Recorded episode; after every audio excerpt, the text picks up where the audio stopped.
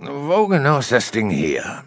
Stirnrunzelnd schüttelte der stoppelbärtige Gnom den Feuerlöscher. Das dumpfe Tschak Tschak klang merkwürdig, so als ob feuchter Sand darin wäre. Hans dachte an seinen allmorgendlichen Spaziergang und wie er seinen Fund trotz des nicht unerheblichen Gewichts freudig mitgenommen hatte. Heute Morgen am Kniepsand, da lag allerhand herum nach dem Sturm gestern. Der sieht doch noch wie neu aus. Ich könnte ihn zu Hause gut gebrauchen. Den soll ich nämlich vor dem Heizungskeller stationieren. Aber vielleicht ist Wasser oder Sand darin. Wenn Sie den in Ordnung bringen können, äh, kommt mich das doch sicher viel günstiger, als einen neuen zu kaufen, oder? Hm, das kommt darauf an, mal kicken. Prüfen macht 45, neu kostet er 179. Aber wenn was drin ist, ist er vielleicht in Dutt. Kann auch sein, das Pulver ist nur verklumpt, brummelte der Gnom und rümpfte seine grobporige Nase, die fast so rot leuchtete wie sein Arbeitsanzug. Er wendete Hansch die Rückenaufschrift Dietrichsen, wir geben Feuerschutz zu und hiefte den Löscher auf die Werkbank. Hans schaute sich mäßig interessiert im Lieferwagen mit all den Werkzeugen und Geräten um. Er hatte den feuerroten Caddy der Brandschutzfirma gerade noch rechtzeitig erreicht, bevor der Gnom die Arbeit im Tonnenhafen beendet hatte. Wenn der Löscher sich noch machen lässt, bringe ich ihn ins Hotel, dann gehe ich ins Strandpirat Mittagessen, überlegte er. Da würde er einen schönen Blick über das Meer haben, das sich ruppig und blaugrau unter den wild dahinjagenden Wolkenfetzen sträubte. Hans liebte diese Tage im Herbst auf Amrum, wenn der Himmel nach Stürmen wie blank gewaschen wirkte und nur noch eine energische Brise übrig geblieben war, in der die Möwen segelten.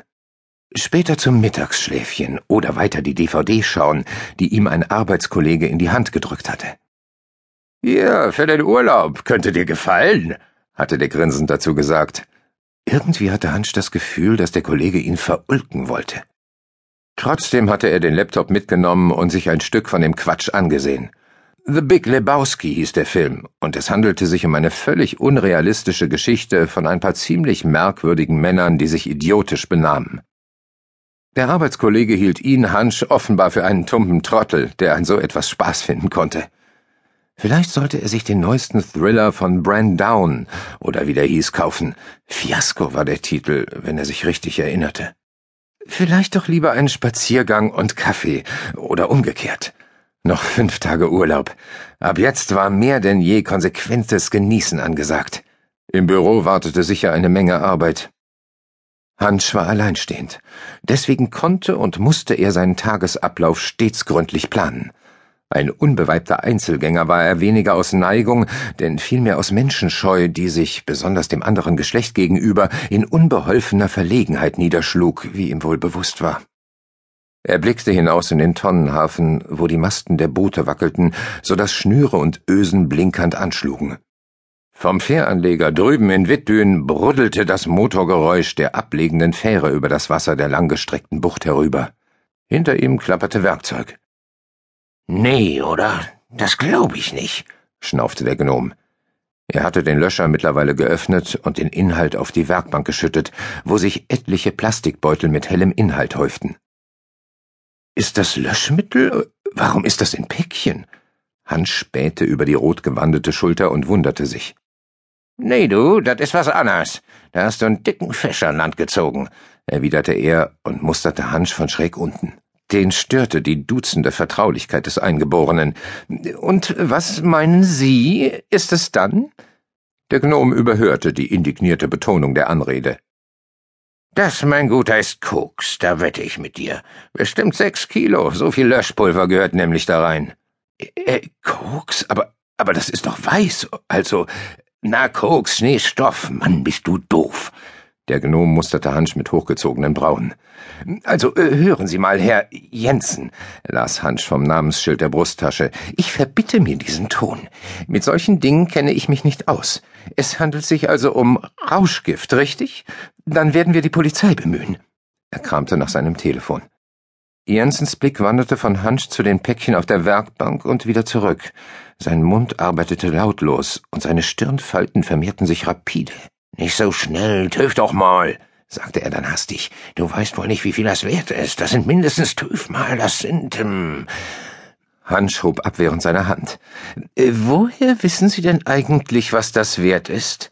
Na, ist auch egal, es interessiert mich gar nicht. Das können Sie der Polizei erzählen. Aber das Du äh, verbitte ich mir auch. Hansch hatte sein Telefon gefunden. Umständlich schaltete er es ein.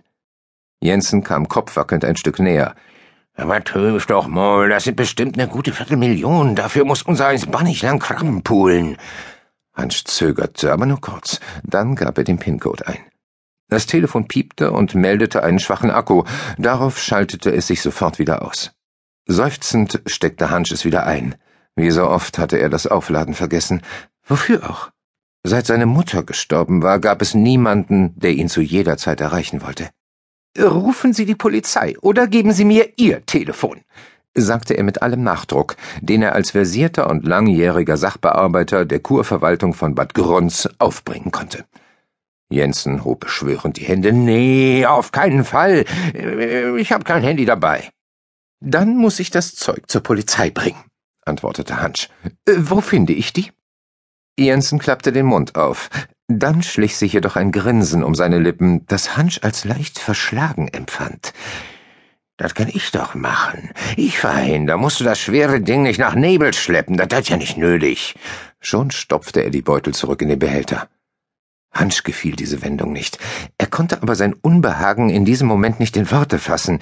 Erst als alles eingepackt war und Jensen den roten Stahlbehälter in einem leeren Karton verstaute und ins Regal zu den anderen Löschern schob, regte sich sein Widerstand. Ich komme am besten mit. Schließlich habe ich das Objekt gefunden und mitgebracht. Die Polizei wird meine Zeugenaussage benötigen. Jensen wand sich.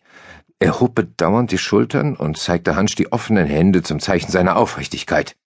Das tut mich traurig, aber ich darf keinen mitnehmen, das hat mein Chef verboten. Wenn Sie mir sagen, wo Sie wohnen, kann ich das auf der Wache erzählen. Die Polizei kommt dann schon, wenn die was will. Ehrlich, Herr Doktor, ich mach das schon. Können Sie mir glauben. Ich will das auch nicht behalten. Haben Sie recht, ist taugefährlich, nicht? Aber Hans wollte gerne einhaken, nur Jensen ließ ihn nicht. Verboten ist das ja auch, und wenn die Kinders das in die Finger kriegen, nee. Fast hätte Hansch vor Unwillen mit dem Fuß aufgestampft. Auf keinen Fall wollte er Jensen mit dem Rauschgift abziehen lassen. Er suchte krampfhaft nach brauchbaren Argumenten.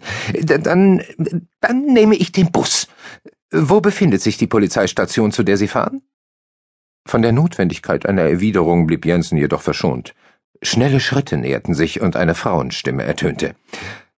Herr Jensen, hallo, Herr Jensen, bist du da drin?